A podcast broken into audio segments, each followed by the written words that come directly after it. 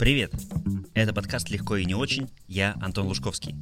Мой сегодняшний гость – HR-бизнес-партнер компании «Марс» Денис Шашков.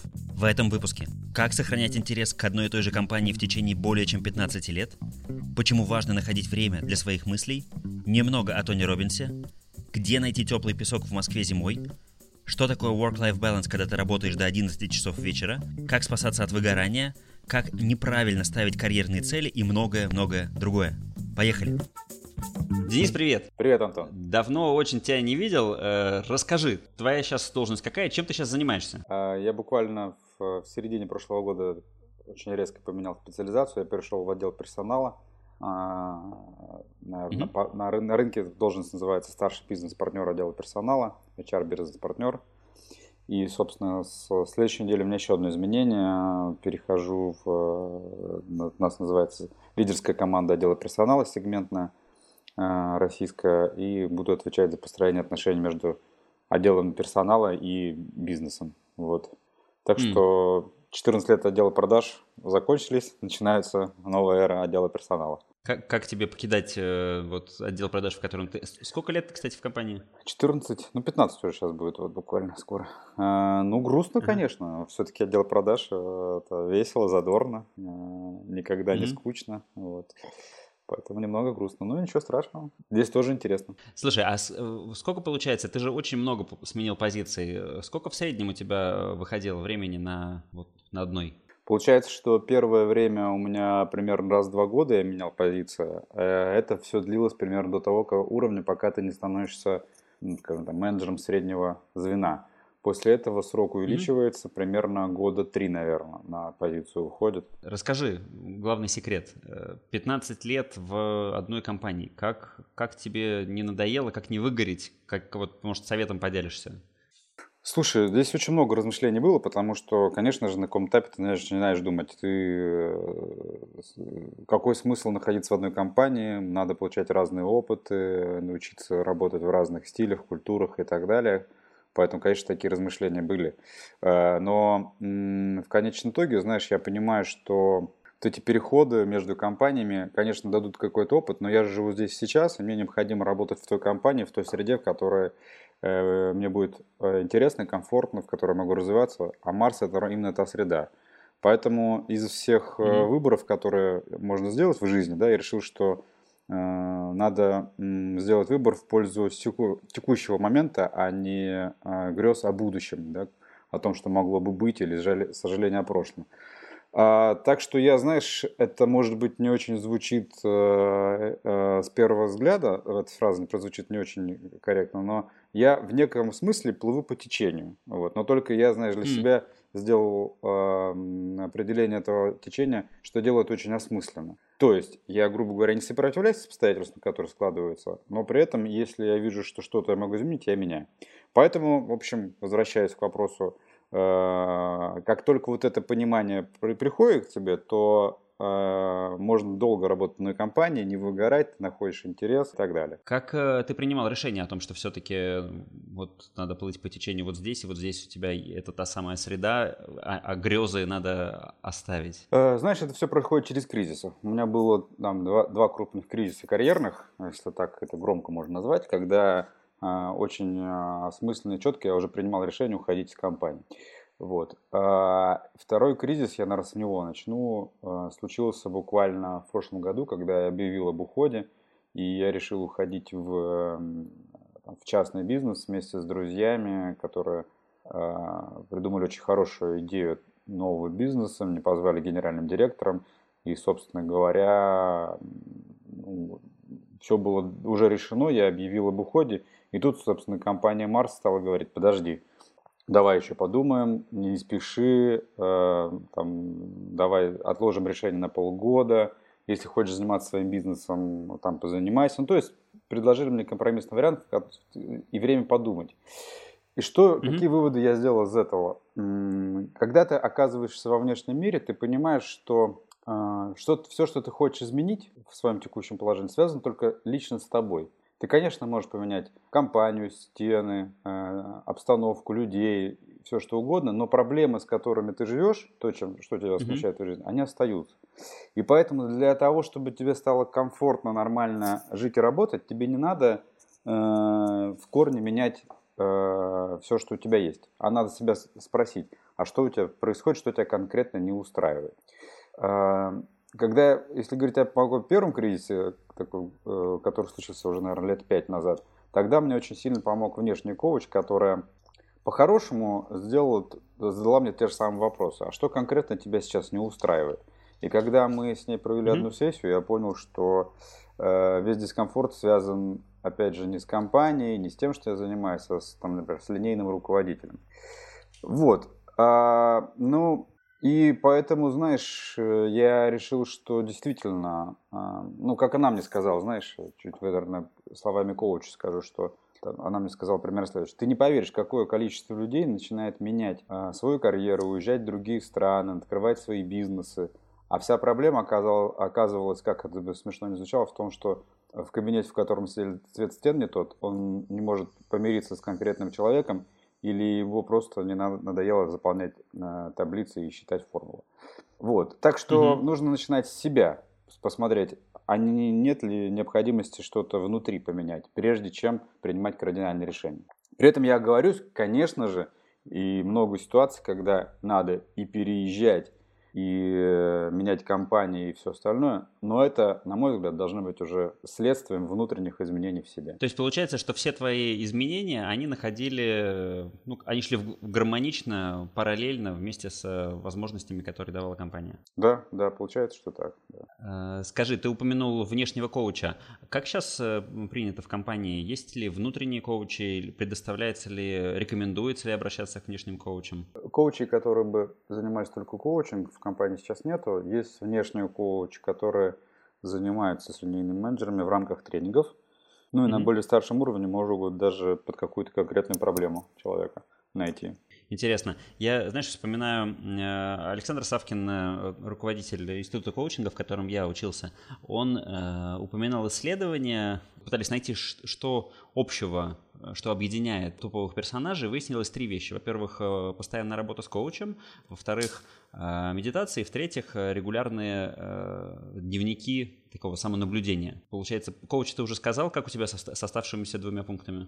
А что значит медитация? Если я правильно помню, там речь шла о том, что они э, ежедневно медитируют как минимум по 15 минут. А, ну то есть это что-то, когда ты наедине с собой э, ни о чем не думаешь. Я просто, честно говоря, не, не знаком с медитацией как таковой, не понимаю, в чем она состоит, поэтому я спрашиваю. Ну, примерно так. Я сам шучу, что раньше было сложно объяснить людям, э, что такое медитация, а теперь э, это достаточно просто. Это ты, когда сидишь, э, ты не двигаешься, ты ни о чем не думаешь, но только у тебя в руках при этом нет телефона. Вот это и есть медитация. Если, может быть, перефразировать, я согласен в общем и целом с этим высказыванием про три вещи да, для лидеров. Только я бы э, сказал, что очень важно заниматься самоанализом. Иногда нужно угу. э, остановиться, посмотреть на себя, на то, что происходит рядом с тобой. А для этого надо оказаться наедине с собой в тишине и не отвлекаться. Вот, наверное, вот можно это назвать медитацией в каком-то смысле. А, второе, конечно же, нужен опыт, здесь тоже слово коуч внешне расширю, нужен опыт старшего товарища, который может подсказать, угу. но не дать тебе конкретный совет, хотя иногда тоже это важно, а скорее помочь тебе поразмышлять о том, что происходит, какие варианты есть. И по поводу вести дневник, это тоже, да, я бы расширил, что и необходимо э, свои выводы и выводы, которые ты сделал вместе с коучем и себе о том, что происходит, сформулировать. Что я имею в виду? Мы очень часто наша мысль нам кажется понятной, но когда мы ее начинаем озвучивать, формулировать, она либо обесценивается, либо наоборот становится очень сильной. Поэтому очень важно свои размышления фиксировать. Письменно в том числе. Иногда можно произносить. Вот. Так что еще раз, очень важно а, останавливаться, думать о себе, пообщаться с кем-то опытным, который может тебе дать либо совет, либо поразмышлять с тобой то, что происходит, дать обратную связь. И третье, важно сформулировать и зафиксировать эти размышления на бумаге, либо озвучить, для того, чтобы сделать их более живыми. Есть же мнение о том, что медитация на самом деле у каждого своя. Кто-то в такое состояние впадает просто там по дороге домой на машине, кто-то моет посуду, кто-то еще что-то делает. Важно, что это время он проводит немножечко вы, выйдя из э, привычных каких-то процессов э, мыслительных, которые у него происходят. Чуть можно поспорить с тобой в этом? Давай. Плане? Я, так получилось, что сталкивался с этим на практике и на тренингах неопределенных. Вот это состояние, когда ты за рулем едешь на автомате или, на, а, или моешь посуду на автомате, оно как раз, на мой взгляд, довольно опасное. Потому что в этом плане ты э, можешь не контролировать э, происходящее вокруг. Что я имею в виду? Как-то на, был на тренинге, которым заведет замечательная Татьяна Николаевна Майзена, а, а, тренинг посвящен памяти. И она говорила, что у людей существует несколько состояний. Э, ну, первое состояние – это сон, оно нам понятно. Э, второе состояние она называет бодрствование. Это когда мы на автомате действуем. Это когда мы не осмысленно действуем, mm-hmm. а в результате привычных нам рефлексов, уже можно так сказать. И в этот момент мы очень сильно подвержены внешнему влиянию. А, вот в этот момент, mm-hmm. в этом состоянии бодрствования, например, цыгане могут подойти некоторых, там, знаешь, зомбировать и так далее. Вот. А, вот это состояние, оно не очень хорошее, потому что мы не контролируем происходящее. Мы забываем, куда мы положили ключи, идя на автомате. Мы в этот момент думаем не о том, что сейчас происходит, а либо переживаем о прошлом, либо переживаем о том, что предстоит нам в течение дня.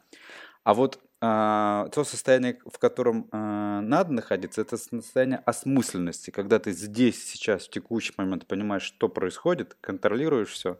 И вот в этот момент, на мой взгляд, и надо медитировать, потому что именно в этот момент угу. ты не блуждаешь мыслью где-то, а находишься в моменте. Окей, спасибо, интересно. А, раз уж ты э, упомянул э, тренера и тренинг, э, скажи, самые интересные там три тренинга, которые ты проходил как участник? Ну, кстати говоря, наверное, вот этот тренинг я и назову. Я не помню, как он точно называется. По-моему, эффективная память, что-то такое. Где Татьяна Николаевна как раз рассказывает об очень простых способах запоминать большие объемы информации – но по-хорошему она учит как mm-hmm. раз вот этому состоянию осмысленности.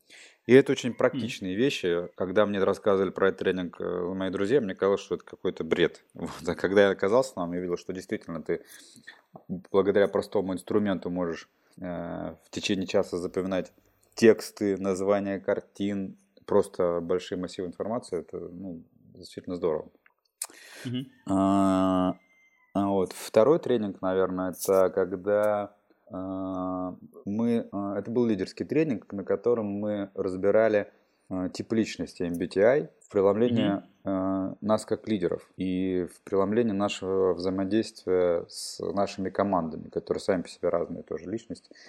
И вот это очень сильно впечатляет, когда ты понимаешь, что то, как человек себя ведет, и то, каким образом складывается ваше взаимодействие, очень сильно зависит от того, что за личность перед тобой и какая личность mm-hmm. ты.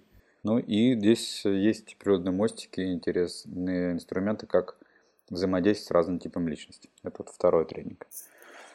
А, ну а третий. Значит, третий как-то не вспоминается. А, вру, как же вспоминается. Это, конечно же, Partnership с тренингом переговоров, который длится три с половиной дня практически. И они очень интересно подходят к тому, как они меняют отношение к переговорам и при этом сразу же формируют очень правильные навыки. Очень mm-hmm. интересная сессия для тех, кто занимается переговорами. Окей. Okay. Это все, я так понимаю, что ты назвал русские тренинги, русские программы. Ты же на западных программах тоже, я подозреваю, много где был. А, вторая программа была, э, в моем случае, с западным тренером. Сейчас они уже русифицированы все и проводятся у нас а, локально. Окей. А как ты э, можешь, кстати, вот сравнить э, отечественный тренинговый рынок и западный?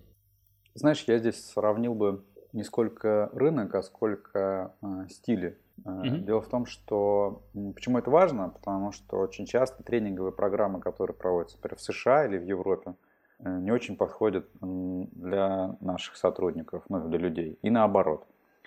А, поэтому, mm-hmm. знаешь, я бы в первую очередь, ну, и это очень сильно меняет мешает оценить качество тренинга, потому что э, за хорошим содержанием может быть выбран неправильный формат. Что я имею в виду? Я сейчас несколько обобщаю, и, но тем не менее, чтобы мысль была понятна. Э, в американские тренинги очень сильно посвящены, вернее, очень много времени тратят рефлексии. А они тренинг могут начать с рефлексии, хотя когда для русского человека, казалось бы, еще нечего, не о чем рефлексировать.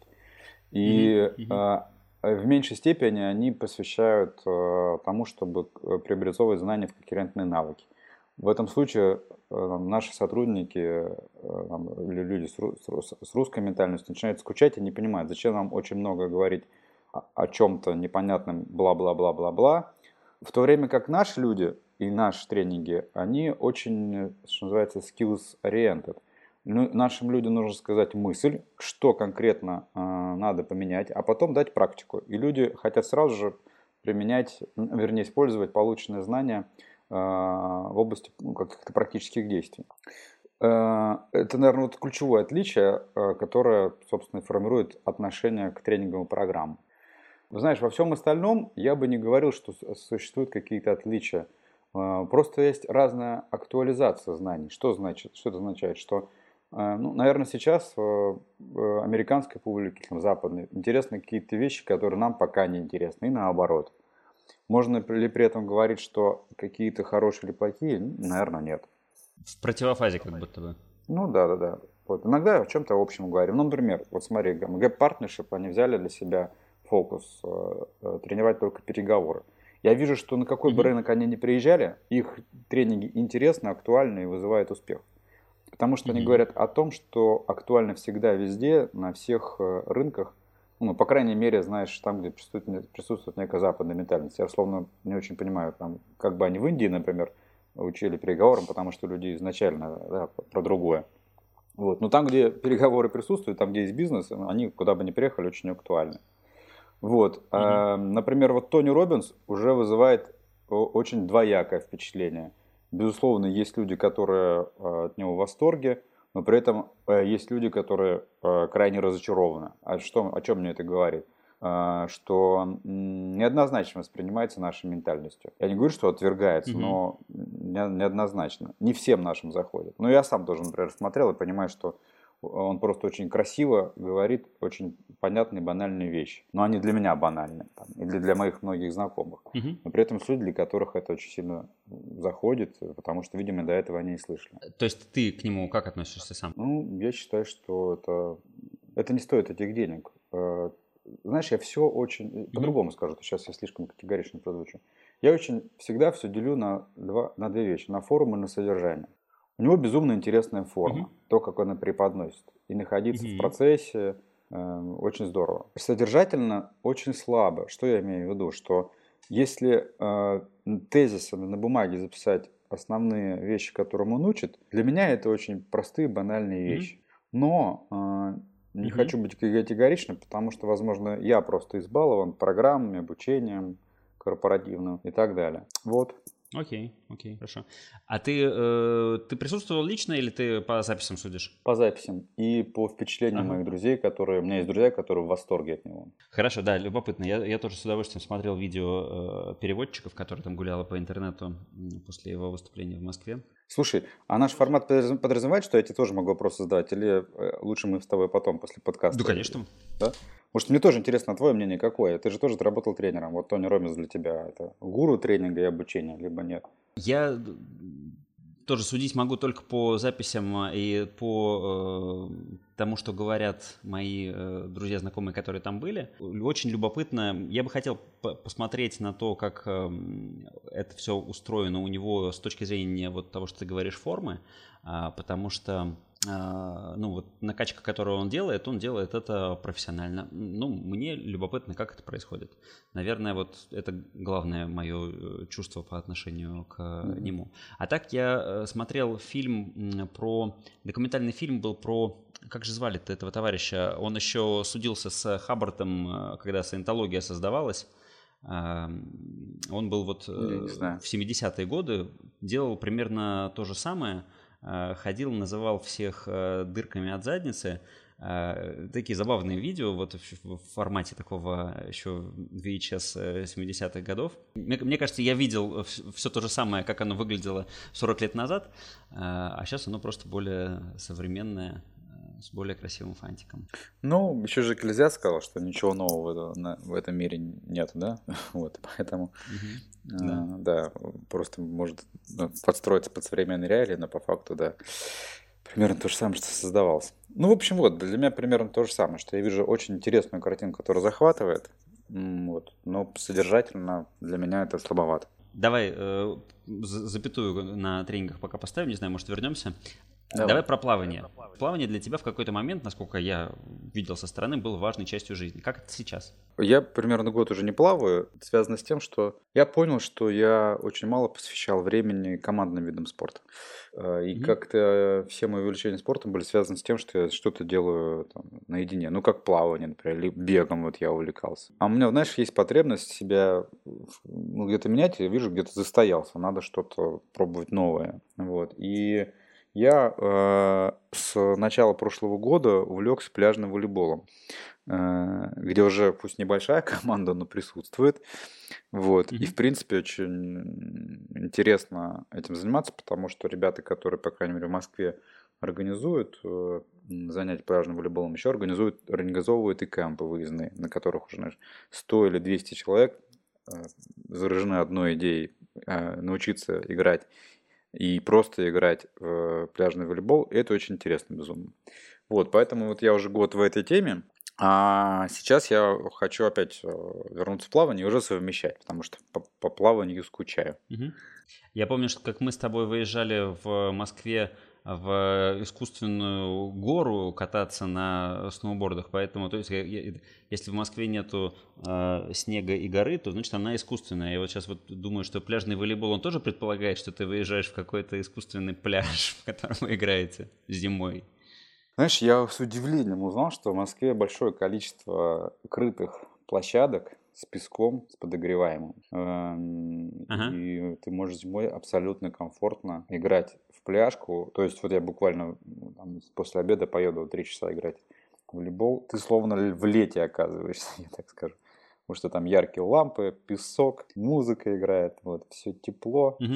Вот, так что да, даже зимой можно поиграть в волейбол в Москве э, на песочке. Вот он э, секрет того, как пережить э, зиму в Москве. Надо просто знать места, где крытое лето. Слушай, Антон, ну если это была причина, почему ты уехал на Бали, я тебе расскажу, как это сделать так, что продашь дом, вернешься Здесь тоже есть лето. Интересно.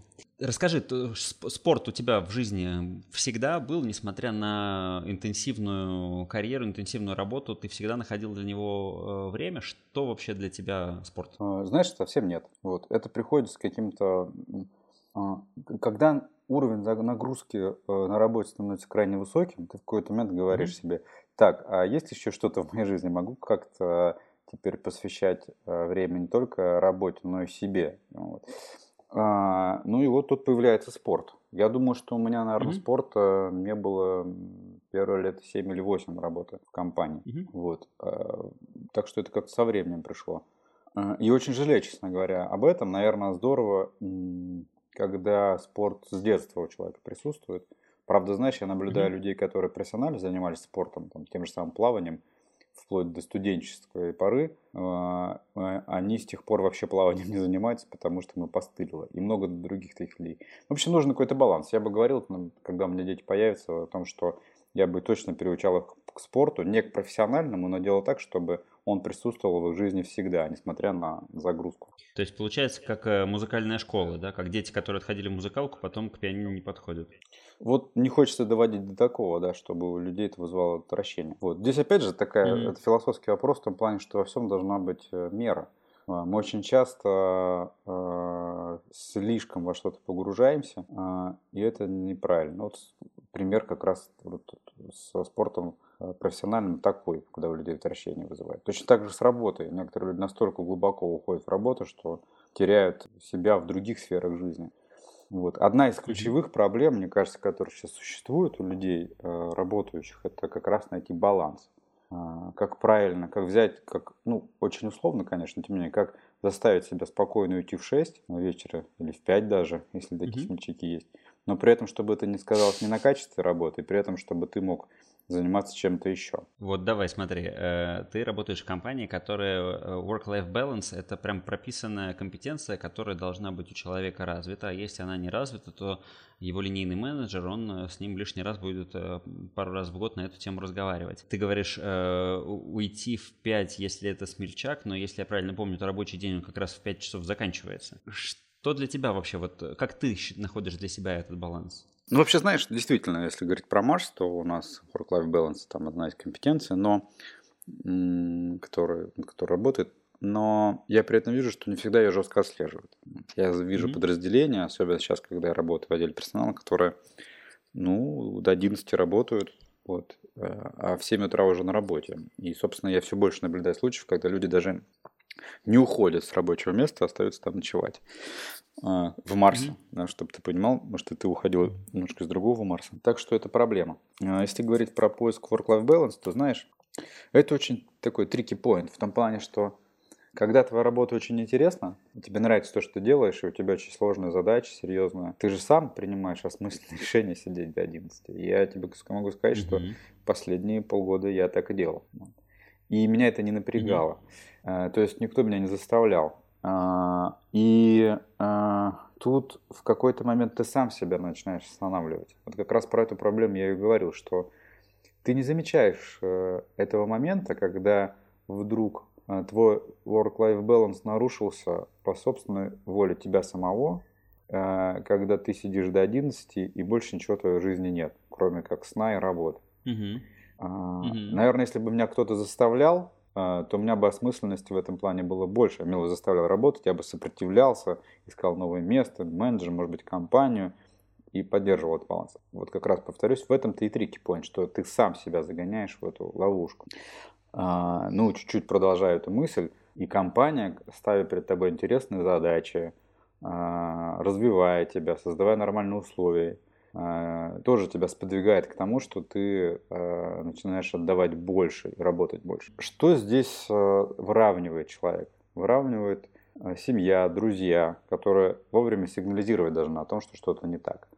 Второй момент, здесь mm-hmm. помогает тебе ну, твой организм, который вдруг начинает сопротивляться. Да? Часто у людей психосоматически возникает заболевания, которые говорят, давай-ка перерывчик сделаем, теперь дома посидим две недельки. Да? И человек заболел каким-нибудь бронхитом. А, или вдруг ты понимаешь, что у тебя безумно болит спина, падает зрение, ну какие-то такие вещи. Вот, и вдруг ты начинаешь делать паузу. И самое страшное, что здесь может происходить, что сигнализирует, но это уже может быть поздно, когда ты действительно перегораешь. Ты, ты работал с большим интересом, угу. а потом в четверг э, в 11 утра понял, что все, больше твоих сил нет. Ни физических, ни моральных. Это происходит, угу. на мой взгляд, резко, одномоментно, э, без предупреждения. Вот этот момент самый сложный. Mm-hmm. Вот до него доводить нельзя, поэтому очень здорово, когда семья либо организм тебе перед этим смогли убедить, что пора останавливаться. Ты на собственном опыте сейчас об этом говоришь, или ты на наблюдениях об окружающих о том, что вот это выгорание происходит моментально? И то, и другое. У меня тоже было выгорание. Я просто, да, по себе знаю, что это такое. Я видел сейчас э, людей, которые э, приходили ко мне, как уже к HR-бизнес-партнеру, с словами – я уже не могу, я устал, отпустите меня, увольняюсь, или там отдайте мне сабатикл. И знаешь, это все с нервами, с эмоциями звучит, знаешь, э, с линейным менеджером, который при этом рвет на себе голос, в голосе, говорит, а что я буду делать без него? И, знаешь, mm-hmm. Антон, и решается все тем, что ты человек говоришь, сходи на недельку в отпуск. Он возвращается, и говорит, слушай, жизнь оказывается прекрасна, мне просто надо было выдохнуть и выспаться. И у меня то же самое было. Я знаю, что это такое, да, тебе надо достаточно просто, ну, в моем случае, съездить на недельку, поиграть в волейбол, и ты возвращаешься с другими силами. В результате, вот ты говорил, что ты последние полгода работал до 11. Это что? Это ты осознанно задвинул остальные части жизни? Это никто тебе, ни окружение, ни организм не символизировали о том, что э, вот чё, надо, надо уделить и другому внимание? Или как? Мне было интересно. У меня была mm-hmm. очень э, новая работа. Ну, был связан с тем, что я резко поменял отдел, а, а переход mm-hmm. ну, чуть-чуть в сторону иду, что а, когда человек очень резко меняет э, свою работу, сразу по нескольким направлениям, то это безумный стресс, и это очень тяжело. Ну, то есть, когда ты просто, например, меняешь линейного менеджера, это один уровень стресса. Если при этом ты еще меняешь, например, уровень, это второй уровень стресса. Если ты еще меняешь отдел, это третий. А если еще и географию, то тебя вообще разорвет. И поэтому при перемещениях необходимо, ну, чтобы не больше двух каких-то изменений было. Вот, а у меня здесь произошло, ну, наверное, 4, да, даже сказал, изменения, поэтому э, практически разрывало. Но было безумно интересно, хотелось доказать, поэтому я осмысленно э, себя посвятил тому, что я очень много работал. Но, к счастью, там через три с половиной месяца примерно, там я просто понял, что устал, сходил в отпуск и все. То есть у меня здесь не произошло очень длительного, э, длительной работы, чтобы выгореть. Так что мне повезло. Марафон оказался не длинным. Да, да, да. Вот видишь, на следующей неделе он заканчивается, я перехожу на новую должность, так что я это, выжил, что называется. Круто, поздравляю. Давай к целям. Расскажи, э, как ты вообще для себя ставишь э, цели? Я верю, что ты теоретических там э, материалов, фишек, лайфхаков, методик знаешь огромное количество. Какие работают именно для тебя, чем ты реально пользуешься? А, смотри, здесь я бы разделял цели, которые, ну, по времени цели, потому что а, понятно, что есть цели, которые у тебя есть на день. Здесь, э, ну, допустим, у меня не работает э, такая фишка, которая характерна много, которая работает многих других, когда ты на день записываешь себе цели в блокнотик и потихонечку выполняешь. У меня как-то так мозг устроен, что я э, помню, что мне надо сделать в течение дня и постепенно закрываю каждый из запросов.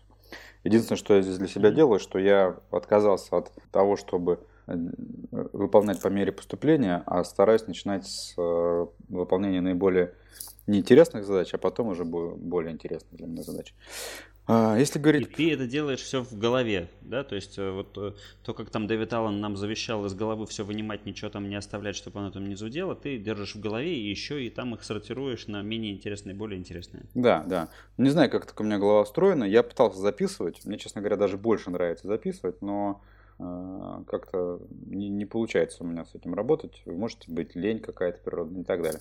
Я никому так не рекомендую делать, а, но, к счастью, у меня не происходит а, сбоев, э, все как-то вспоминается, все работает вот, и так далее. Прости, перебью тебя. Очень смешно, потому что мне кажется, что ты вот э, четвертый гость у меня в подкасте, и все четыре говорят о том, что они никому не рекомендуют, и даже э, вот вообще прям надеются, что никто не будет делать так, как делают они, потому что они это делают, ну, там, неподходящим для массового использования методом. Ну, да, если бы я сейчас был тренером, то я бы, я бы так вообще не говорил, да, перед аудиторией. Вот. Я бы говорил, что надо записывать обязательно, вычеркивать все, что вы сделали и так далее. Вот. Ладно, ладно, давай, давай правду. правду да, давай. да, правда такая, да. Значит, если говорить какие-то среднесрочные задачи, то там есть задачи на месяц, там на полгода. Вот, ну, какие-то приоритеты. То здесь я ставлю себе цели ты, кстати, поправь меня, если именно об этом ты спрашиваешь, потому что, возможно, ты другое имеешь в виду. Я со своим руководителем, вот, например, э, согласовываю. Mm-hmm. Например, сейчас у меня, я вот в сентябре при 61 должность понял, что задач огромное количество.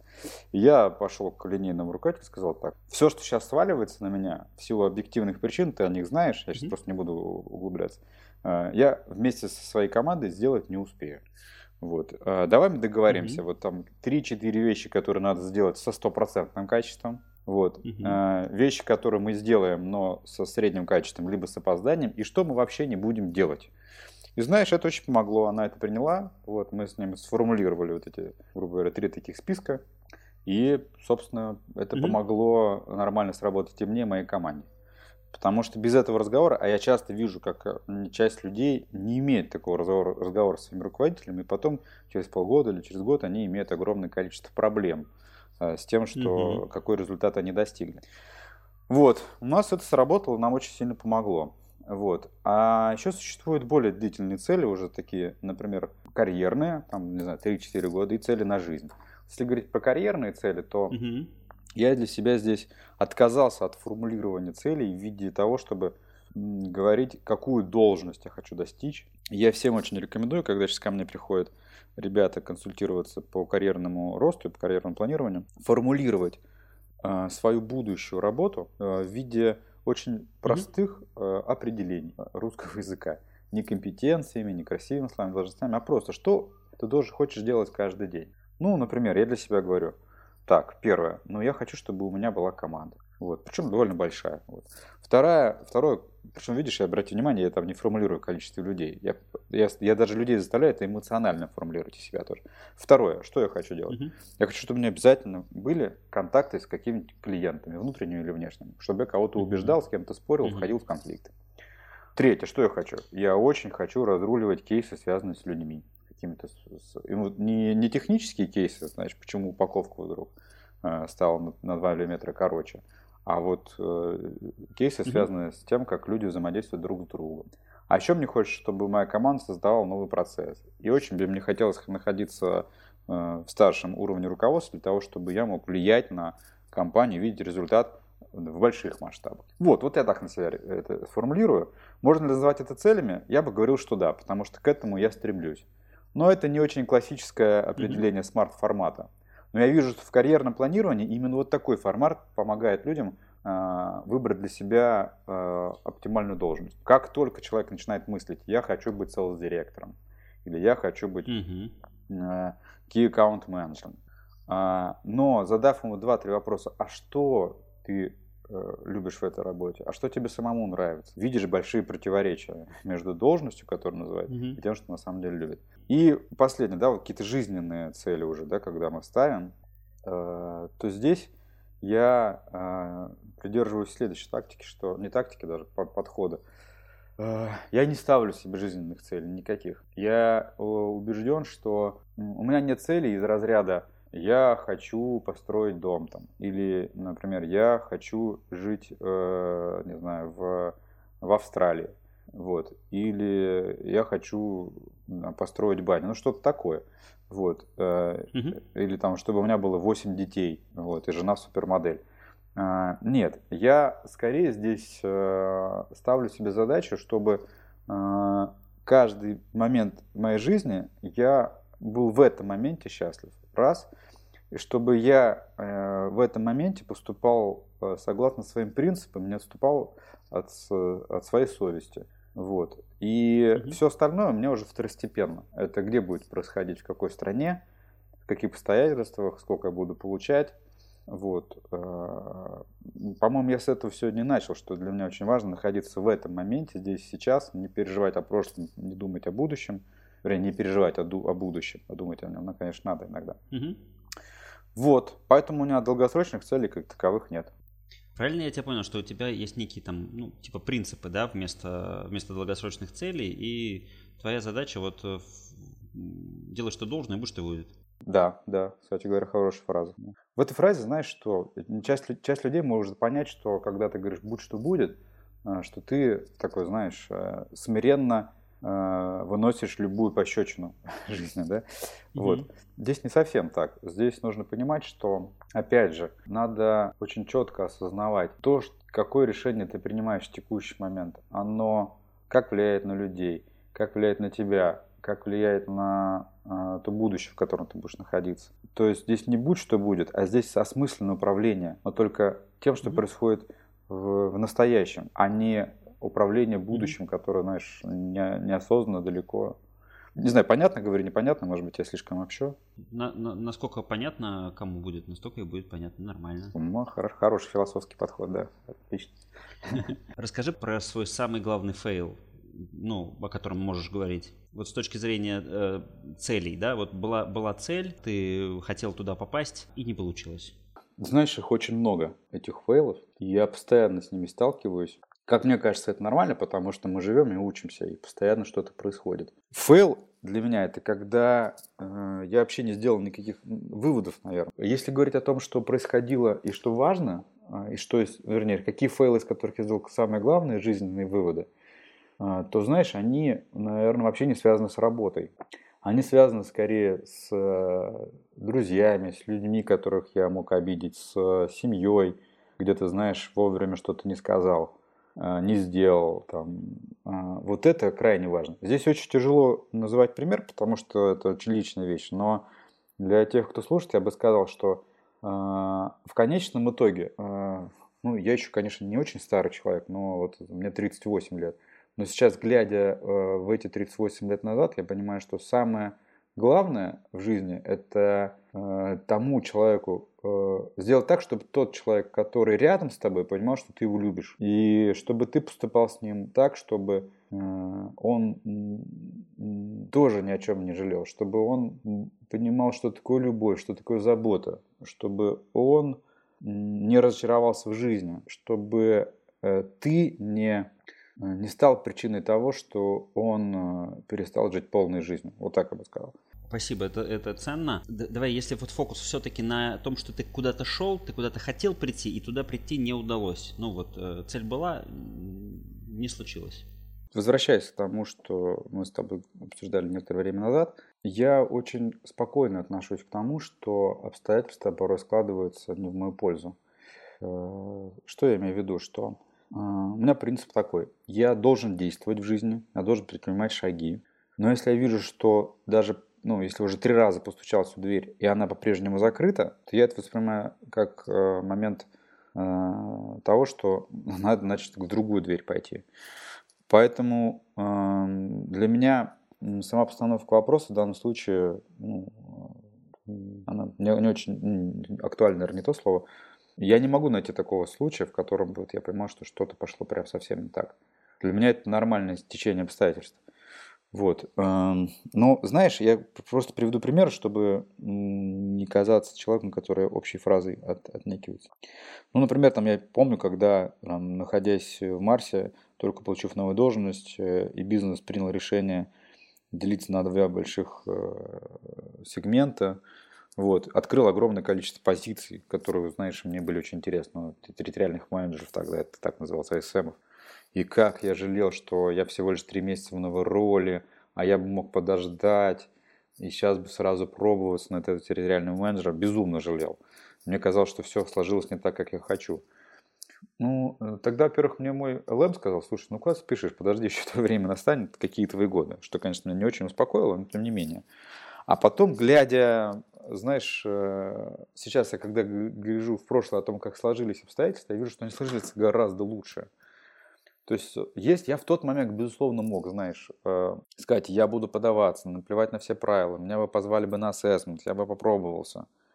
Вот. Э, но глядя из будущего в то прошлое, я понимаю, что ни в коем случае не надо было так делать. Потому что в результате я получил очень хорошее продвижение э, там, в другом отделе в Москву. Потом я точно так же попал на эту должность через, там, получается, два года, но только с безумно интересной локацией в Краснодаре. А, где я познакомился с замечательными людьми, приобрел лучшего друга в своей жизни. А, поэтому, а, возвращаясь к ответу на свой вопрос, я вижу, что надо действовать, надо предпринимать что-то, но надо делать это с рассуждением. Надо понимать, что если что-то не складывается, то, возможно, туда не надо идти. И в конечном итоге судьба все равно ведет тебя гораздо лучшему, чем ты сам э, ожидаешь, сам для себя строишь. Поэтому надо прислушиваться к этой судьбе, вовремя уходить от той двери, которая действительно плотно закрыта, и идти в ту дверь, где тебя ждут. Э, я надеюсь, никто из э, сейлзов не услышит э, твою фразу о том, что если три раза постучался, тебе не открыли, надо идти дальше. Ну, смотри, да, ну, я понимаю, про что ты говоришь, да. Я бы так говорил, что в случае с сейлзами, если ты три раза за день постучался в эту дверь, надо уйти и прийти просто в другой день. вот. Я про это, да. Хорошо. Какой-нибудь набор э, лайфхаков, советов по э, просто по эффективности, по продуктивности в течение рабочего дня. Э, как э, вот с точки зрения обычного слушателя, обычного там, человека, который делает свои дела, что ты с высоты своего опыта можешь посоветовать, что работает для тебя? Да, давай. Смотри, во-первых, ну, я, наверное, расскажу про стандартных людей, э, ну, не стандартных людей, не то, про ситуацию, в которой я стандартно нахожусь, когда у тебя есть офис, когда у тебя есть встречи. Во-первых, э, очень полезно э, себе зафиксировать в календаре, ну, в Outlook в том же самом, просто время для себя в течение дня или в течение недели. Потому что календарь сейчас заполняется без моего участия, очень много людей просто тебя приглашают на встречи. Так вот, нужно, чтобы было время, когда ты можешь позаниматься своими вещами, своими делами. Это первое. Второе. Э, точно так же важно в течение дня посвятить какое-то конкретное время. У меня не всегда так получается, но вот мне моим ЛМ советовали, я стараюсь так делать. Например, с 9 до 10 ты строго отвечаешь на всю почту, ну, либо вечером, э, потому что иначе тоже за весь день ты ничего не успеваешь делать. А, третье, я, мне тоже не всегда получается так сделать, но я стараюсь встречи не должны быть час или 30 минут. Они должны быть 45, либо 15, либо 20. Чуть меньше, чем э, запланированные слоты. Потому что э, мы все равно, мы разрешим за это время задачи, просто не будем, будем более эффективны. А, дальше я очень многие, ну, разрешаю многие вопросы не в почте, а личной встречей. То есть я прям иду по офису, когда мне надо что-то разрешить, узнать у человека, сделать запрос, я э, пройдусь, найду его, поговорю, и только потом, возможно, это оформлю. Почему? Потому что я не всегда знаю, что человек точно является холдером этого вопроса. Поэтому я лучше уточню, так получится быстрее. А зачастую, когда ты поговоришь, ты поймешь, что решение проблемы лежит совершенно в другой плоскости. Поэтому для меня личный контакт важнее, чем письмо. Что еще в течение дня? А, но для меня сейчас, как сотрудник отдела персонала, крайне важно, что я а, ко мне в течение дня подходит незапланированное огромное количество людей. я обязательно общаюсь с каждым, а, несмотря на то, что могу быть занят. По крайней мере, стараюсь очень сильно это делать. Потому что за случайной встречи какого-то человека, который на ходу тебе что-то говорит, а, может быть, даже первый раз в жизни, может крыться очень серьезный кейс или серьезная проблема. Этого человека, его менеджера и для организации. Вот поэтому мой лайфхак это обязательно реагировать на каждого, кто к тебе приходит с любым запросом. Вот. А, что еще? Не столько, не столько на день, но сколько на какой-то там на, на рабочий процесс лайфхак – я обязательно э, держу в курсе своего руководителя и стейкхолдеров э, э, в курсе того, что происходит. Это не означает, что я им рассказываю абсолютно все, но по всем ключевым проблемам, которые или вопросам, к которым они обращались, либо я знаю, что это их затронет, я держу в курсе. Я просто говорю, я еще не сделал, но я в процессе, вот такой статус. Или я э, просто говорю, смотрите, там, скорее всего, будет двигаться в иную сторону. А, а иногда предупреждаю, судя по всему, у нас будет кейс. Это делаю не каждый день, не порой не каждую неделю, но я всегда держу в курсе основных лиц, которым очень это важно. Потому что если к ним приходить только с конечным результатом, то могут быть проблемы. Вот, это, наверное, основное, что сейчас в голову приходит. Спасибо, интересно. Давай двигаться к завершению. Такие банальные, тем не менее, очень полезные, э, интересные вопросы. Я помню, мы с тобой летели в Малайзию на конференцию, и ты, наверное, тогда был региональным тренером. И вот другой региональный тренер Алексей, он тогда сидел в самолете с книгой «Война и мир», а, и все немножечко над ним шутили, а он говорил, что ему учительница сказала, что не прочитаешь в 11 классе, не прочитаешь никогда в жизни, и он вот хотел доказать, что он все-таки э, прочитает. Я помню, что в самолете обратно он, э, его прогресс был страниц 5 или 10, ну, то есть явно селс-конференция в Азии была не тем местом, где можно хорошо почитать «Войну мир». А, три книги, которые вот на тебя повлияли сильнее всего. Что первое в голову приходит? Ну, первое, знаешь, причем я понимаю, первая книга, сразу скажу, это Библия, Евангелие, а, причем, знаешь, удивительным образом, чем старше становишься, тем чаще к этой книге обращаешься.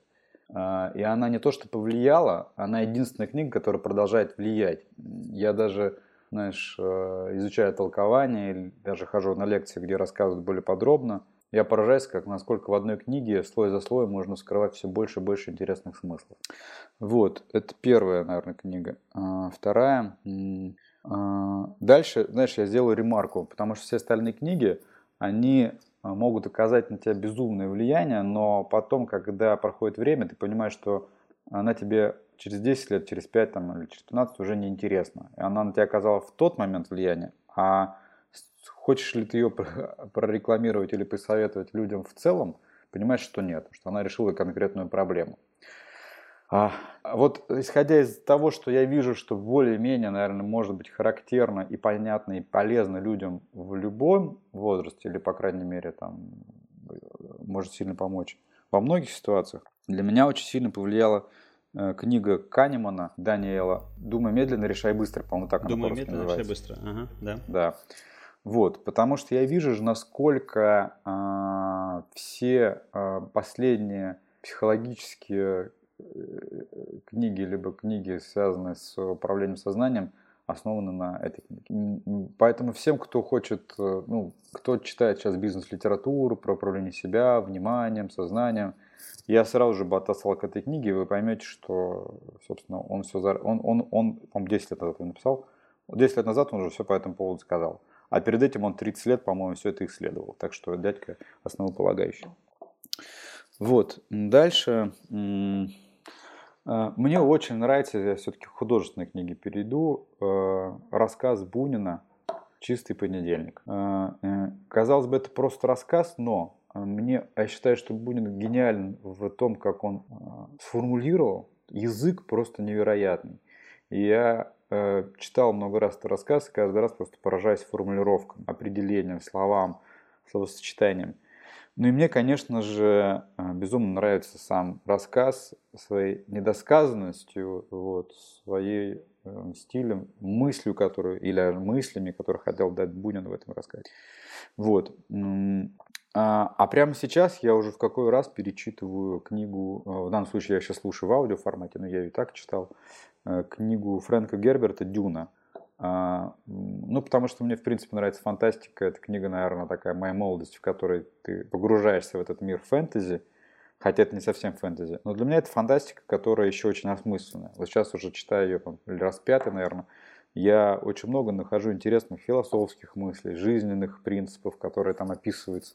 Она просто, помимо интересного сюжета, просто пропитана э, э, мыслями, о которых хочется размышлять. Вот. Уже четыре. Э, четыре из трех. Спасибо.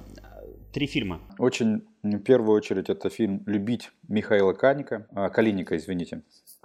А, второе, а, опять же, наверное, просто это чисто мальчиковое. Я ставлю вместе эти фильмы. Это «Крестный отец» либо «Однажды в Америке». Вот. Я могу их пересматривать много-много раз. Ну пусть будет вот эти три фильма, потому что все остальное, да, уже приходится вспоминать. Хорошо. Денис, спасибо тебе большое, что нашел время. В субботу ранним утром мне вот единственное, когда удалось тебя выцепить, э, это очень ценно. Мне кажется, получилась э, любопытная беседа. Антон, спасибо тебе. Это, конечно, всегда приятно, когда кто-то целый час интересуется тобой. Это э, безумно приятно моему самолюбию. Вот. Ну, не уверен, что это будет интересно многим, но если кому-то кажется полезным, я буду очень рад. Ну и тебе спасибо за подобное начинание, потому что очень здорово, когда есть площадка, на которой люди могут поделиться своими мыслями, вот, а за ними и поспорить, что-то принять, что-то отвергнуть, но в любом случае поразмышлять. Вот. Спасибо тебе большое. Супер, спасибо, счастливо. Ура, вы дослушали до конца. Надеюсь, это связано с тем, что подкаст получился познавательным и увлекательным. Если так, оставляйте свои комментарии, оценивайте подкаст, так о нем узнает большее количество людей. Ну а в следующем выпуске вас ждет беседа с Максимом Кикотем, совладельцем тренинговой компании Лико. С Максимом мы поговорили о том, как устроен рынок тренингов в Австралии, что происходит в России, какие есть мотивационные спикеры, а где есть и вообще мошенники, как тренинг по презентации может изменить жизнь, что такое инструмент постановки целей внутреннее спокойствие и что важнее, процесс или результат. Меня зовут Антон Лужковский, на связи.